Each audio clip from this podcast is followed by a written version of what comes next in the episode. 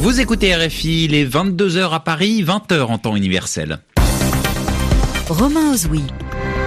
Et c'est l'heure de votre journal en français facile, présenté ce soir en compagnie de Sylvie Berruet. Bonsoir Sylvie. Bonsoir Romain, bonsoir à tous. À la une de l'actualité ce soir, le régime syrien accusé d'avoir mené une attaque chimique dans la Routa orientale. Une vidéo publiée par une organisation internationale montre de nombreux corps sans vie. Washington menace Damas de représailles. En Hongrie, on voté aujourd'hui lors d'élections législatives. Le parti du Premier ministre Viktor Orban est annoncé comme le grand gagnant. Cet homme est contesté en Europe en raison de sa politique anti-immigration. Et puis à la fin de ce journal, Yvan Amar nous parlera de l'expression de la semaine. Il s'agit de l'expression reprendre des couleurs. Le journal. Le journal. En français facile. Il y a donc de nouveaux soupçons ce soir d'une attaque chimique en Syrie. Oui, l'attaque aurait été menée hier samedi à Douma, la dernière ville de Routa orientale qui se trouve encore entre les mains des rebelles. C'est le régime syrien qui serait l'auteur de cette attaque selon plusieurs ONG. Euh, ces dernières affirment que 48 personnes ont été tuées, 500 autres auraient été exposées aux produits chimiques. Les casques blancs l'une des organisations qui ont révélé l'attaque ont publié une vidéo où l'on voit de nombreux corps sans vie, notamment des femmes et des enfants allongés sur le sol. La communauté internationale a vivement réagi à ces informations. En premier lieu, les États-Unis. Sur Twitter, Donald Trump menace la Syrie d'une intervention militaire. Il a également évoqué la responsabilité du président russe Vladimir Poutine, ce qui est assez rare. Correspondance aux États-Unis, Grégoire Pourtier. Comme l'an passé à la même époque, Donald Trump a été frappé de plein fouet par des images d'horreur du conflit syrien. Ce dimanche, il a donc employé des mots forts pour dénoncer ces atrocités, réclamant qu'une aide médicale puisse être acheminée immédiatement. Et le président de prévenir, je cite, il y aura un prix fort à payer. Il y a un an, il avait ordonné le pilonnage d'une base aérienne soupçonnée d'être associée au programme chimique syrien. Qu'envisage-t-il cette fois alors que pas plus tard que cette semaine, il martelait plutôt qu'il souhaitait retirer ces quelques 2000 hommes de Syrie le drame de ce week-end semble une fois de plus rebattre les cartes, d'autant qu'il y a autre chose de très nouveau dans les messages dominicaux de Trump, non pas les accusations contre la faiblesse de Barack Obama, son prédécesseur, ou contre le rôle de l'Iran voisin, mais bien cette phrase pour dénoncer la responsabilité de Vladimir Poutine qui soutient, je cite, Assad l'animal.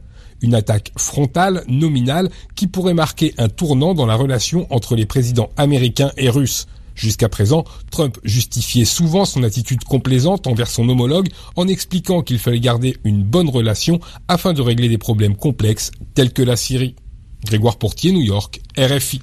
Les alliés de la Syrie euh, romains ont réagi à ces accusations d'attaque chimique. Oui, la Russie et l'Iran dénoncent, je cite, des prétextes pour organiser une intervention militaire en Syrie, Téhéran parle même de complot.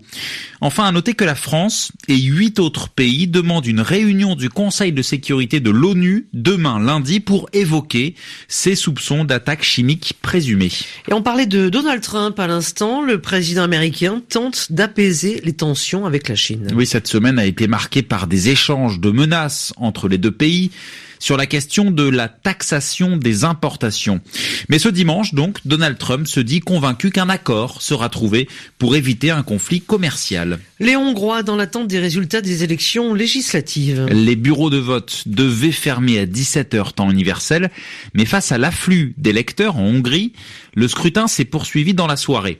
Le grand favori de ces élections, c'est le Premier ministre actuel Viktor Orban, l'une des personnalités les plus contestées en Europe en raison de sa politique anti-immigration.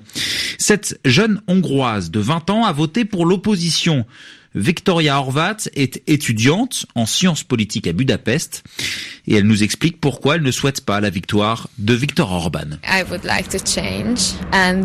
Moi, je veux un changement. Je crois que la plupart des jeunes de mon âge veulent aussi un changement. D'abord à cause de la corruption. Ensuite, je ne suis pas contente de ce qui se passe dans l'éducation.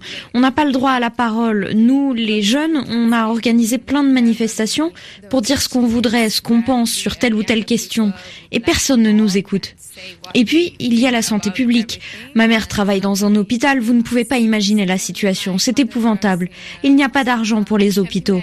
Et d'autre part, je pense que le Premier ministre ne parle que des migrants, les migrants, il n'a que ce mot à la bouche alors qu'il y a beaucoup d'autres problèmes et il n'en parle pas.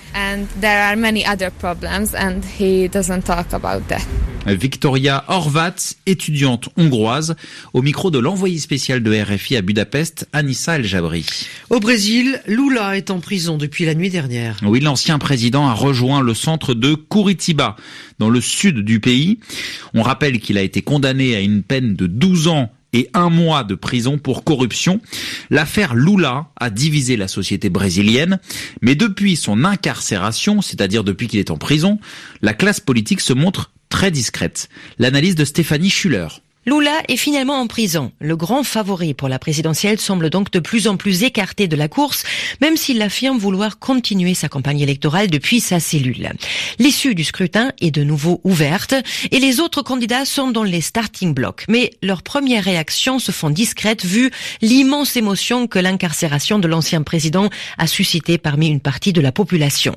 Candidat du parti centriste Podemos, Alvaro Diaz, qui avait été très violent contre Lula, modère ses propos. C'est vraiment dommage de voir un ex-président de la République en prison, mais nous avançons et l'impunité recule. Les lois s'imposent et gouvernent les hommes. Nous nous dirigeons vers une nouvelle justice au Brésil. Les candidats de gauche, eux, sont au contraire prêts à reprendre le flambeau Lula. Manuela Davila, du Parti communiste brésilien. On doit être unis dans la lutte, nous devons résister et dénoncer. Lula va être un prisonnier politique sans preuve, c'est comme ça que nous le voyons, nous devons continuer la lutte. L'actuel président, Michel Temer, est resté silencieux après l'incarcération de Lula. Il faut dire qu'il est lui-même sous le coup d'une enquête pour corruption, comme 40% de la classe politique brésilienne. Stéphanie Schuller. Les sports et le tennis.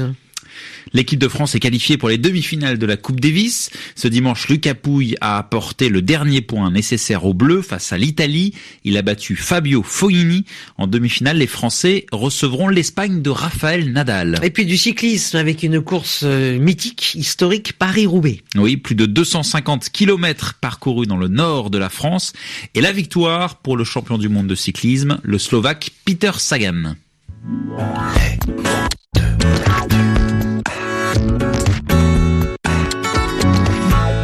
RFI 22h08 ici à Paris, l'heure de retrouver comme chaque dimanche l'expression de la semaine avec Yvan Amar. Ce soir, reprendre des couleurs.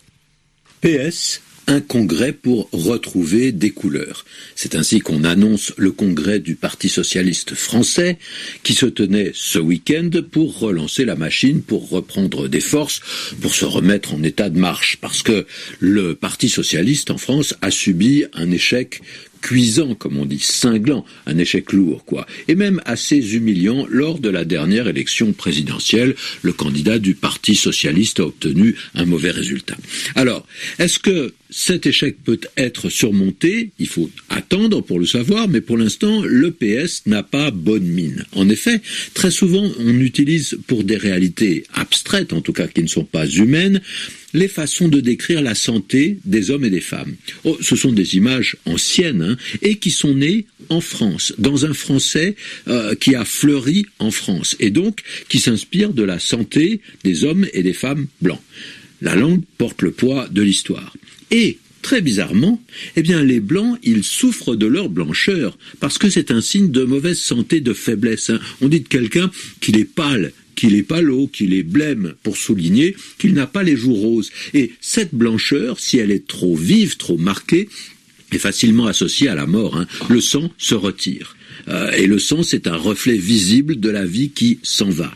Inversement, on peut dire de quelqu'un qu'il a de bonnes couleurs quand il a, comme on dit, le teint frais. C'est bien comme cela qu'on décrit la mine on a bonne mine ou au contraire on a mauvaise mine. Mais l'expression est au pluriel quand on parle de couleurs. Il a été à la campagne, il a repris des couleurs, ce qui fait penser non seulement à la santé, mais à une certaine vigueur. Et voilà, c'est la fin de ce journal en France, c'est facile Romain. Et on rappelle que vous pouvez le réécouter sur notre site internet rfi.fr et retrouver la transcription à partir de demain matin, 8h temps universel. Merci Sylvie. Merci, bonne soirée.